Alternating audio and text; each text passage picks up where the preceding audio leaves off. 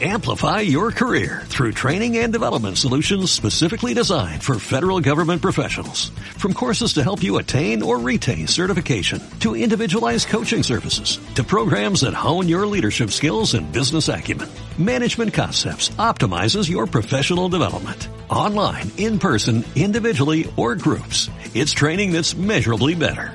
Learn more at managementconcepts.com. That's managementconcepts.com. Hola, bienvenido o bienvenida a Conversaciones Emocionales. Hay jefes y jefas que están muy encima de lo que hacen sus empleados o empleadas. Quieren saber qué tareas estás haciendo en cada momento, cómo va el avance de las mismas y sobre todo cuándo están o estarán terminadas. No contentos con esto, quieren revisar también hasta el último detalle de cómo se ha hecho esa tarea que ya se ha completado. Estos supervisores controladores están pendientes de tus horarios e incluso algunos cruzan la línea y se adentran en tu vida personal, alegando, bueno, pues que influye en el trabajo y que por lo tanto deben ser conocedores de algunos aspectos. Si bien es cierto que algunos jefes son más sutiles que otros en cuanto a su necesidad de control, Merced, ¿cómo podemos afrontar esta situación cuando nos sentimos controlados por nuestro jefe o nuestra jefa. Bueno, caramba, este tema, ¿eh? Ah, yo diría que, a ver, la percepción que tenemos de lo que nos pasa, de nuestras relaciones con los demás, cómo actúan las otras personas, primero hay que decir eh, que está sesgada, podríamos decir, por nuestras creencias y nuestra interpretación de la realidad que viene pues de, de esas creencias subconscientes que hemos dicho muchas veces, ¿no? A partir de ellas, pues ya sabemos que se generan pensamientos, interpretamos los acontecimientos, la vida y las relaciones. Si bien es cierto que todo esto no quiere decir que los demás no estén teniendo comportamientos intolerables. Tú destacabas alguno. Lo que pasa es que esto puede ser una visión, ¿no? ¿Cuántas veces eh, habla alguien del jefe y lo encuentra maravilloso y habla otra persona y lo encuentra terrible? Y, y qué es lo, el señor o la señora jefe o jefa es el mismo. Lo que pasa es que la interpretación viene a partir de pues, los sesgos y las creencias que tiene la persona que está hablando de él. Y recordemos que nos estamos proyectando absolutamente todo el rato. Puede ser que tengamos un jefe o una jefa que lo supervisa todo, como tú decías ahí, como un perro de presa, ¿no? Bueno, a mí, a mí los perros me encantan, ¿no? Pero quiero decir ahí como ah, al acecho. O puede ser una persona pues que sea diligente, que, mm, que trabaja bastante bien, que es riguroso con, con su trabajo y que exige a lo mejor un poco demasiado a sus trabajadores y a su equipo, pues que, que, que, esté al mismo ritmo, ¿no? Ahí igual habría un problema de tema de comunicación y liderazgo, es evidente, pero no es lo mismo, ¿no? Entonces esto nos genera tensión y agobios. Claro, depende de cómo sea la persona a la que le pasa esto. Porque, por ejemplo, vamos a ver, em, una persona que confía en ella misma, en su capacidad de trabajar y que aprende sus errores, pues seguramente, aunque el jefe sea así, no vivirá la situación igual que una persona, pues, pues que tenga el síndrome del impostor, ¿no? Que se habla tanto del tema, o que tenga muchas inseguridades, o que tenga esa sensación de, de insuficiencia, de no validez, o por ejemplo, una persona que siempre ha confiado, pero la han cambiado de cargo, la han cambiado de ocupación y ahora está haciendo algo nuevo que tiene que ver con lo que hacía, pero todavía no, no, ha, no ha cogido el ritmo, ¿no? Y claro, mm, siente pues que no está encajando, que todavía no lo hace bien, ¿no? Eh, yo creo que hay dos temas. Uno es cuando te está pasando esto, y siempre lo estamos diciendo, hacer ese trabajo interior, y luego está eh, el tema de, de, poner los límites. Porque si realmente tu jefe o tu jefa es como, como tú lo estabas pintando, a, a mí, a mí me ha ¿eh? pasado, sí, claro, da miedo, porque una cosa es que te diga que, oye, ¿cómo está el informe? Quiero el informe para pasado mañana y de aquí a pasado mañana mm, te está haciendo un pressing catch uh, hasta que le entregas el informe. Y otra cosa es que, bueno, pues eso que hemos dicho, ¿no? A, a, ciertas horas te pregunte o te pregunte sobre esos temas o porque qué estabas haciendo ayer por la tarde, ¿no? Por ejemplo, ya es, es muy distinto, ¿no? Eh, es decir, que el jefe puede fiscalizar, fiscalizar, perdón, cada paso y yo me lo puedo tomar de una forma u otra. Pero, en todo caso, primero tengo que hacer ese trabajo que siempre estamos diciendo de, voy a ver, ¿me está molestando el jefe? Sí. ¿Es una molestia que no me deja vivir, por ejemplo? ¿Es una molestia que me está suponiendo un estrés que me está afectando a mi vida laboral, a mi vida personal y a todos los aspectos? Bueno, pues voy a ver em, qué miedo se oculta detrás de esto, qué culpa, ¿no? Porque siempre que hay un miedo hay una culpa y voy a trabajar eso en mí.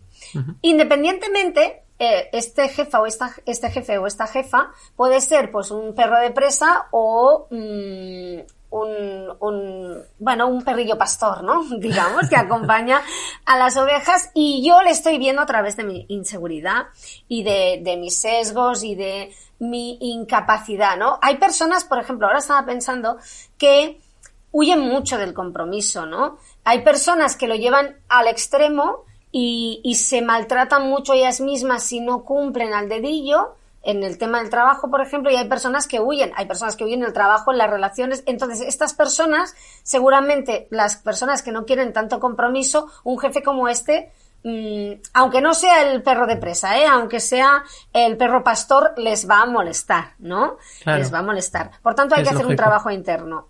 Y una vez has hecho este trabajo de, de mirar a ver qué es lo que me hace sentir, qué está diciendo de mí, tengo que reforzar mi confianza, igual tengo que formarme un poco más para, porque en este tema ando flojo y si me formo me ayudará a tener más confianza y, y hago un trabajo, o sea, competencias técnicas, habilidades técnicas y habilidades sociales, habilidades blandas, ¿no? De ambas, y eso me, me da una confianza y al menos yo le puedo decir, mira, mira, me estoy poniendo al día, ¿no? Que también está bien, y luego, pues, observarse, permitirse también sentir esto, ¿no? Que siempre lo estamos diciendo, y, y, luego hablar, ¿no? Comunicarme con esa persona. Por ejemplo, puede que se dé esta, esta situación y sencillamente aquello que decimos que en la vida se te presentan las situaciones para que tú puedas corregir algo en ti, ¿no? Lo decimos muchas veces y hay que aprovechar la oportunidad porque es un espejo, es un reflejo.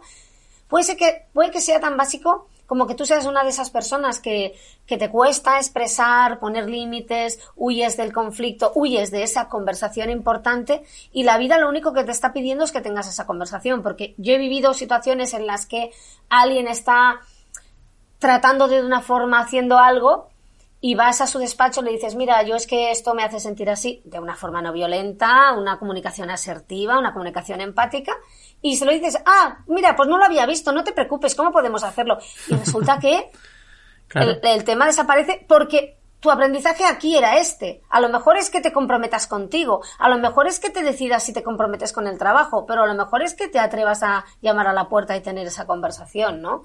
Claro. Por tanto, eh, yo diría que, que, hay que escucharse mucho y darse cuenta de, de, lo que puedes aprender de esto, ¿no? Siempre, siempre es una buena, una buena posibilidad, una buena oportunidad para aprender de nosotros y liberarnos de algo.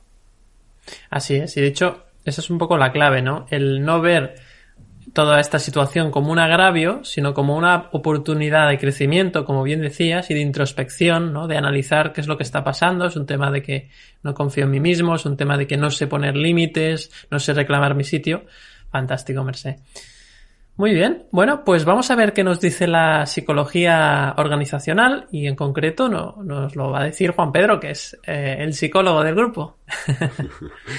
Bueno, David, eh, yo creo que Merced ya ha explicado muy bien el panorama, ¿no? Y ha, y ha explorado, ¿no? Las posibilidades que hay, porque siempre estamos eh, mirando fuera, ¿no? Y, uh -huh. y la culpa es siempre del otro, ¿no? La causa siempre está fuera y claro, aquí estamos pues proponiendo precisamente también mirar dentro, ¿no? Entonces la psicología organizacional, a ver, pues dice estas dos cosas, un poco, por un lado hay que hacer una evaluación de riesgos psicosociales sí. en primera instancia, que por otro lado es obligatorio, uh -huh. y porque hay que ver si esto está ocurriendo en el, en el mayor parte de los casos, ¿no? Si, si esto está generalizado, si esta percepción es generalizada, ¿no? Entonces uh -huh. ya si es generalizada estamos hablando de que hay un clima ya y hay un ambiente que, bueno, pues que todo el mundo o la mayoría piensa similar, ¿no? Que uh -huh. la, la mayoría percibe lo mismo.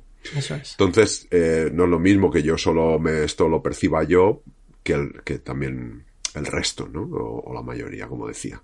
Entonces, si ese exceso de control realmente es, es con la mayoría, el problema, pues, problema entre comillas, ¿eh? porque también podría ser esa oportunidad que comentaba uh -huh. Merced, pues podría ser atribuible más al jefe o la jefa. -huh. Es decir, probablemente esa persona debería adquirir eh, competencias de liderazgo, por ejemplo, desarrollar su inteligencia emocional, ¿no? Su confianza, seguridad, aprender a delegar, no lo sé. ¿Mm?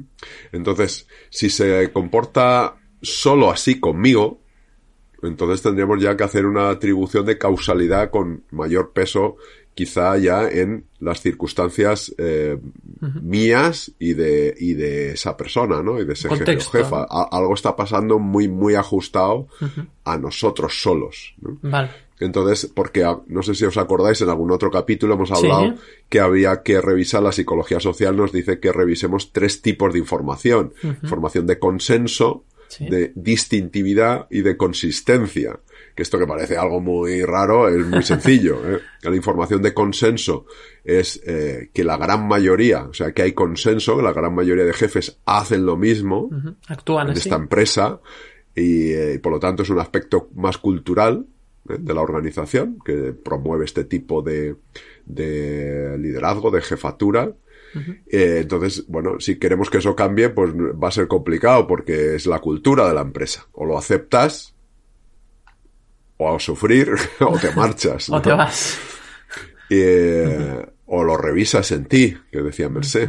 Si no hay información de consenso, quiere decir que solo es este jefe o jefa el que se comporta así, entonces habría que revisar eso que comentaba, si hay información de lo siguiente, de distintividad, ¿eh? para ver si lo hace solo conmigo o con todos. Es decir, solo lo hace este jefe, vale, ahora lo hace conmigo o con también mis compañeros y compañeras. Vale. Es un poco el, si hay exclusividad o no, vamos a decir. Claro, sí, le llamamos distintividad, pero sí exclusividad. O sea, si lo hace igual o distinto. Exacto. Ah, y por último, si lo hace solo conmigo, entonces necesitamos averiguar, por último, si hay información de consistencia. Es decir, saber si lo hace siempre con todo tipo de tareas en todo momento o solo son algunos tipos de tareas, algunas eh, trabajos, ¿no? Proyectos, determinadas situaciones ¿eh? y no con otras. Vale. Porque a veces generalizamos y no es así. Entonces ya con esta información ya más concreta, digamos, más objetiva, más ajustada a los hechos, eh, entonces ya podríamos hablar con él o ella y decirle algo así, no sé, mira, hoy vengo observando que me controlas de esta manera, poniendo ejemplos concretos, ¿eh? de que cada cinco minutos o que sea verdad, claro, que no sea una opinión. Y eh, porque los hechos son, son indiscutibles, ¿eh? pero las opiniones sí. Entonces sí que podemos decir, oye, mira, hace diez minutos que me has preguntado esto. De reloj, ¿eh? no de que me parezca a mí. Entonces, en esta situación, en esta y en esta, pues yo creo que desde mi punto de vista me controlas en exceso por esto, porque cada 10 minutos, me has preguntado tres veces, cinco, esto ya habría que definirlo, ¿no? Pero entonces me, decirle algo así, me gustaría saber qué necesitas, cómo podemos solucionarlo, para que tú te sientas más seguro o segura y confiado y yo también. Porque yo así no estoy cómodo trabajando, por ejemplo. Me lo invento, ¿eh? No estoy diciendo que sea esta la receta. ¿eh? A ver si, si alguien va a probar esta frase y nos van a reclamar, Juan Pedro, esto no funciona. Si esto no funciona. Es que igual el jefe o la jefa... Eh, no pues, correspondía a esta frase. No correspondía, exacto. No era adecuada. Entonces, a partir de ahí, dependiendo su respuesta, pues ya iríamos decidiendo por dónde seguir. ¿eh? Entonces, en cualquier caso, también es muy importante, como decía Merced, que revisemos nuestros propios esquemas mentales creencias.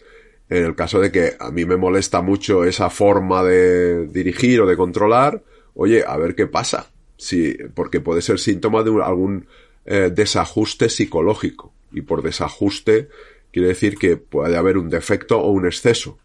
¿eh? de autoestima, de eh, confianza, de libertad, de autonomía, ¿eh? ¿Vale? Entonces, sin tener por qué ser eso ningún trauma o trastorno, ¿eh? No estamos hablando de desajustes psicológicos como yo estoy bien, ¿no? Eh, momento si tú, si tú dices y gritas yo estoy bien, ya hay un desajuste. sí, algo no Porque si, si estás ajustado, no te molesta tanto las cosas, ¿no? eres más capaz de verlo con claridad, ¿no? y, y, luego, bueno, pues este, este trabajo de autoconocimiento y crecimiento personal es fundamental hacerlo si sentimos, pues eso, mucha intensidad emocional ante estas situaciones. ¿eh? Si es leve, oye, pues bueno, pues míralo si quieres, pero sobre todo si, si aquello te saltan las alarmas eh, a todo tren, ¿no? Porque si no lo hacemos, entonces es mucho más difícil tratar la situación. Primero vamos a proyectar fuera, la culpa tiene el otro, yo soy la víctima, y, y, y es verdad que el otro también tendrá su responsabilidad, pero yo también tengo la mía. Entonces siempre, acordaos que siempre hablamos de corresponsabilidad en todo lo que ocurre. ¿eh? Entonces el otro tiene la suya, pero yo tengo la mía. Claro. Y aquí es donde aparece la inteligencia emocional, la conciencia, al darte cuenta. ¿Eh? Entonces, lo que, no, lo que no nos molesta mucho, pues eso no nos resulta tan difícil de gestionar. Oye, si apenas me molesta, igual ni me doy cuenta. Claro. En cambio, lo que me fastidia mucho, o lo que me resuena mucho también en positivo, ojo, lo que me entusiasma mucho, también eso eh, hay que ajustarlo, ¿eh? Porque también es cosa mía, ¿eh? Claro. también no, no solo todo es de fuera. Que lo que está bien, está bien fuera, y lo que está mal, eh, pues hay, se revisa adentro, ¿no? No, se revisa también lo que, lo positivo, ¿eh? Lo que te genera mucha intensidad emocional, porque aquello Exacto. puede activar esa rumiación que decíamos, en el caso negativo, hostilidad, ¿no? Y entonces eso, pues se lleva a proyectarlo, ¿no? Y se gestiona de manera poco adecuada, lo proyectamos, agresividad o pasividad, y esto, eh, pues produce esos efectos tan desagradables. Claro. Sí, porque en realidad un exceso de euforia nos puede llevar a tener unas expectativas demasiado altas que luego nos eh, faciliten ten- sentir estrés, incluso estresar a los demás. Es decir, que realmente a veces Claro. el. eh, yo le llamo fliparse un poco, ¿no? Sí. pues Sí, ese- es. Sí. Es en, en, bueno, inteligencia emocional, cuando la, sobre todo en la práctica de mindfulness se habla que el, el efecto de darte cuenta, ser consciente, eh, pues es la ecuanimidad. Y la ecuanimidad es este equilibrio, este ajuste un poco. ¿no? Exacto. Un maestro zen o una maestra zen, ¿no? Que sabe. Bueno, yo no sé, ya tampoco vamos a ser maestros zen, pero sí que un poquito más conscientes de esto. Exacto. Fantástico, Juan Pedro. Bueno, pues solo nos queda analizar las creencias y empezaré diciendo que un empleado que se enfada mucho porque siente que su jefa o su jefe pues lo, lo están controlando en exceso, como explicábamos en el capítulo, pues muy probablemente tenga la siguiente creencia. Los supervisores no deberían controlar a sus empleados o no deberían controlar con estos niveles de control que yo estoy detectando, ¿no? Es decir, no, deberían controlar como me controlan a mí. Claro, observa cómo con esta creencia, cada vez que tú te sientas controlado, pues te vas a enfadar. Y ese enfado, como ya hemos comentado en muchos capítulos, tiene unas consecuencias negativas para tu biología. Es decir, hay una alteración del ritmo cardíaco, una secreción de hormonas como el cortisol, etcétera, que son dañinas, sobre todo si esta, vamos a decir, si esta situación sucede de forma diaria prácticamente, ¿no? Entonces, si es así, si notas esto cada día, mmm, te vas del trabajo o llegas del trabajo ya enfadado, eh, con, con, mucho enojo, con mucho cabreo por esto, por esta sensación de control excesivo, pues hay que parar, ¿no? Como comentaba bien Mercé y Juan Pedro. Al final es reflexionar y decir, bueno, a ver, ¿qué podemos hacer? Porque si no lo hacemos, si no hacemos esa reflexión, lo más sencillo es que haya una escalada de malestar y conflictos en la cual muy probablemente tú serás la persona más perjudicada. Entonces, ¿qué tenemos que hacer en esa reflexión? Bueno, pues eh, en primer lugar hay que centrarse más en uno mismo que en los demás, ¿no? Y vuelvo a repetir lo que comentaban los compañeros, ¿no? Entonces, ¿qué es lo que más te molesta? Yo creo que esa es la pregunta clave. ¿Qué es lo que más te molesta?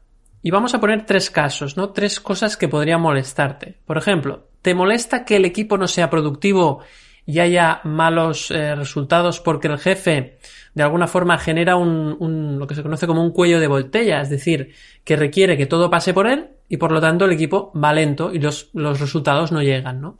Porque este jefe al, al, ser tan controlador, pues oye, todo se queda ahí un poco parado. Si tú tienes esta preocupación, que sientes que el equipo no, no funciona bien por esto, tal vez tu creencia es un jefe debe esforzarse en hacer todo lo posible para que el equipo obtenga buenos resultados y no debe per permitir o no debe facilitar que su propio comportamiento como jefe sea un freno para el equipo, ¿no? Entonces observa que si tú tienes esta creencia, pues vas a vivir esta situación de control como un, un resultado de que tienes un mal jefe y, y, consideras que no deberías tener ese mal jefe o que tu jefe debería hacer las cosas de forma distinta. Claro, eso no está en tu mano que cambie el comportamiento, con lo cual es muy fácil que te lleve a mucho sufrimiento. La única manera para que tú vivas esto de una forma mejor sin que cambie, sin necesitar que cambie el jefe, es flexibilizando la creencia. Por ejemplo, pues hay jefes que quieren obtener buenos resultados con el equipo, pero por lo que sea, pues no saben o no detectan o no son conscientes de que su comportamiento es el principal obstáculo para lograr esos objetivos. Hay jefes que no lo ven y quizás a ti te ha tocado un jefe de estos, ¿no? Entonces, acéptalo. ¿Te ha tocado este jefe? Vale. Bien, este sería un caso. Vamos con el segundo caso. El segundo caso de lo que te molesta es que al percibir tanto control de lo que haces y cómo lo haces, tú te sientes cuestionado. Claro, si te molesta que te sientes cuestionado, tal vez tu creencia es cuando un jefe te controla tanto es que no eres digno de su confianza. Ante esto es lógico que cada vez que sientes el control de tu jefe, interpretes que te está diciendo sutilmente que no puede confiar en ti. Y eso es normal que nos duela, ¿no? Eso duele muchísimo. De hecho, tú quieres eh, o casi necesitas que tu jefe cambie para dejar de sentirte que no eres digno de confianza. Y quizás te da un poco igual si el equipo va bien o no y si se obtienen los resultados, sino que lo ves como algo muy personal, de que si mi jefe sigue controlándome, es que yo no, no, no soy digno de confianza. Entonces, si ese es tu caso, si eso es lo que tú, a ti te resuena, la idea sería flexibilizar tu creencia también hacia una creencia como, por ejemplo, el mayor o menor control que ejerza mi jefe sobre mi trabajo no tiene nada que ver con el grado de confianza que merezco por parte de los demás, ¿de acuerdo? Del, del entorno en general, sea tu jefe u otras personas. Es decir, que mi confiabilidad no está en función del control que haga mi jefe. Cuando aceptas o integras, mejor dicho, esta creencia, pues te puedes desligar de que ese control de tu jefe es falta de confianza y por lo tanto ya no te dolerá tanto que tu supervisor pues esté tan encima de ti, ¿no? Porque en realidad no dice nada de ti ese control. Simplemente es su manera de hacer las cosas. Y vamos con el tercer caso de, qué es lo que te molesta en realidad de esta situación y es que al sentir esa falta de autonomía que te gustaría tener en el trabajo, pues te sientes desmotivado. Claro, eso puede ocurrir. De hecho, en este caso la creencia sería un profesional no puede sentirse realizado si no tiene un determinado grado de autonomía correspondiente pues a sus eh, habilidades y, experiencia, ¿no? Claro, si tú tienes esta creencia, pues evidentemente Mm, esa sensación de control te va a un poco a, hacer ver que tu trabajo, mm, que no quieres seguir trabajando allí, porque claro, si tú no te puedes sentir realizado porque tu jefe no te da autonomía, pues eh, no tienes otra que, que irte, ¿no? Entonces, aquí lo primero que tenemos que ver es que, bueno, a ver, hay personas que no necesitan autonomía o que no la quieren. Porque, bueno, les gusta que les digan lo que hay que hacer y ya está o les gusta que le revisen todo para no preocuparse tanto y ya está. Entonces, hay gente que es así. Pero si en tu caso no eres así, no te estoy diciendo que cambies, no, no. Lo que te estoy diciendo es que si realmente es así, si tú sientes que tú necesitas autonomía para sentirte realizado, más allá de los primeros meses o las primeras semanas que empiezas en un nuevo trabajo, si tú sientes eso, pues ahí no hay otra que ya no es una cuestión de cambiar de creencias, es una cuestión de buscar una salida profesional distinta, fuera o dentro de la organización, porque si no te vas a sentir muy frustrado cada día, ¿no? Que sientas ese, ese control. Porque has asociado el control a una falta de realización laboral y por lo tanto ahí lo mejor es salir, ¿no? Salir de ese, de ese trabajo, buscar una solución. Bien, pues eh, explicado esto, yo creo que ahora es eh, momento ya de ir finalizando el, capítulo y vamos a ver las últimas ideas para ir cerrando. Cuando quieras, Merced.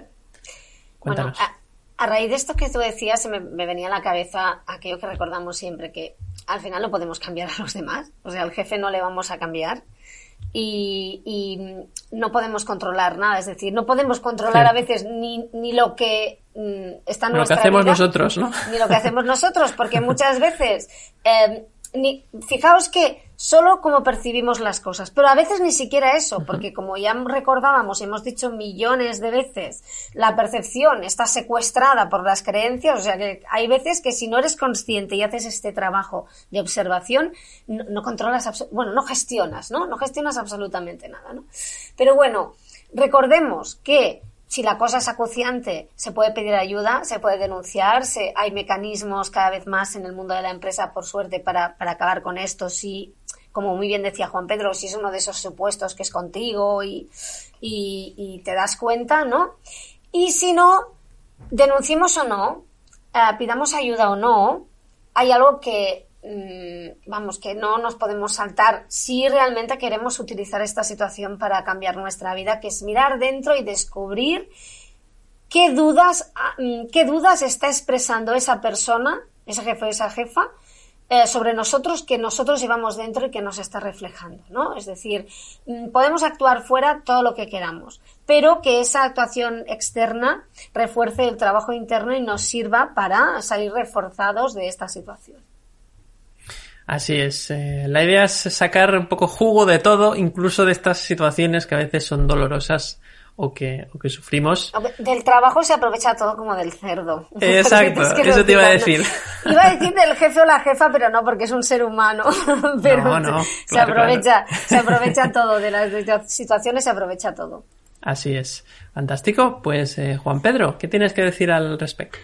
Pues nada, ya para ir terminando rápido, yo creo que nada, solo señalar que, pues eso, que antes de, tirar piedras ¿eh? a los demás, que esto es muy cómodo para el ego, ¿no? La culpa tiene el otro y ya está, no hay más que discutir, se acabó el punto, pues hay que hacer primeramente esa revisión, ¿no? De la información que decía de las circunstancias, eh, más objetiva, además de, de, fijarte en los hechos concretos y esa revisión interior para mirar y tratar de ver qué hay detrás de nuestro enfado, nuestra rabia, ansiedad, tristeza, porque el, el, que está activando eso somos nosotros en base a esas creencias tan interesantes que tú nos has comentado, que podrían ser esas u otras, cada uno tiene que mirarse las suyas y a menudo vamos a encontrar esas auténticas perlas de sabiduría, como me gusta decir, oro molido para nuestro bienestar personal.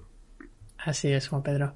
Oye, fantástico. Pues eh, cerramos con un titular que es el siguiente cuando te sientes muy controlado, no hay que mirar al carcelero, sino a la cárcel que hemos generado en nuestra mente. Porque muchas veces nos centramos mucho en el carcelero y en realidad el problema, lo que nos encarcela, no es el carcelero, sino esa cárcel que hemos construido en base, pues bueno, a todas esas películas mentales y esos miedos, necesidades, heridas emocionales que, que tenemos, ¿no? Bien, pues antes de terminar, Hoy tenemos un anuncio especial, tenemos un mensaje especial y vamos a, poner ahí la que nos veamos los tres, porque hoy tenemos que hacer un reconocimiento, un reconocimiento público a una persona que nos ha acompañado en los últimos 100 vídeos, 100 capítulos y nos ha ayudado muchísimo a mejorar la calidad de nuestros vídeos, la calidad de nuestros audios. Esta persona es Alejandro Sánchez y desde aquí queremos reconocerte la labor que has tenido durante todo este tiempo y desearte lo mejor en los nuevos proyectos profesionales en los que estás embarcado y que ya nos han comentado que te está yendo muy bien y nos alegramos un montón. Entonces, eh, darte las gracias desde aquí y Juan Pedro Mercé, unas palabras para Alejandro. Te queremos. Eh, Merced, ¿no, te escuchamos? Perdón, que no me funcionaba, no me funcionaba bien. No sé qué me ha pasado. Es que no soy como Alejandro y cuando aprieto los botones no me hacen tanto caso. te queremos, te queremos. Muchas gracias por todo y, bueno, pues mucha suerte. Pues nada, lo mismo que, bueno, pues queremos que ha hecho una gran labor, nos ha estado ayudando mucho tiempo, 100 capítulos, como dice David, y bueno, pues esto al final siempre pues siempre hemos encontrado, a veces si teníamos más tiempo para hacerlo, otras veces pues le pedíamos un poco el favor de hacerlo más rápido. Sí, sí, sí. Y bueno, y no siempre le venía bien, pero eh, bueno, siempre ha encontrado el, el, hueco, aunque sea mañana, tarde y noche, para, para hacerlo. Así que nada, que muchas gracias. Pues muchísimas gracias eh, por todo, por todo lo que, todo lo que nos has aportado. Y, bueno, pues eso, como decíamos, Alejandro, desearte una, una excelente, un excelente futuro profesional que sin duda, pues ya sabes que tienes aquí a tres eh, compañeros para ayudarte en lo que necesites. Bien, pues eh, como siempre decimos, os podéis suscribir a nuestro canal de YouTube, también al canal de Evox, Spotify y Apple Podcasts. Ahí publicamos los capítulos y también nos podéis encontrar tanto en nuestro canal de Telegram como en Instagram. En Telegram tenemos eh, un espacio privilegiado en el sentido de que es el primer lugar donde aparecen las publicaciones que hacemos en, conversaciones emocionales y además también informamos de si hacemos algún evento que pronto vamos a hacer alguno, alguno de ellos. Además, siempre al terminar el capítulo recomendamos alguna algún capítulo anterior y en este caso hoy nos toca el 105 que es cómo gestionar tus emociones cuando tu entorno te desacredita. Y es que a veces con un jefe o una jefa controladora puedes sentirte un poco desacreditado. Así que para los de YouTube dejamos el capítulo por aquí y para los de las plataformas de podcast lo podéis buscar que es el 105. Sin más, nos despedimos. Hasta la próxima semana, hasta el próximo vídeo aquí en Conversaciones Emocionales. Un abrazo. Amplify your career through training and development solutions specifically designed for federal government professionals. From courses to help you attain or retain certification, to individualized coaching services, to programs that hone your leadership skills and business acumen, Management Concepts optimizes your professional development. Online, in person, individually, or groups, it's training that's measurably better. Learn more at managementconcepts.com. That's managementconcepts.com.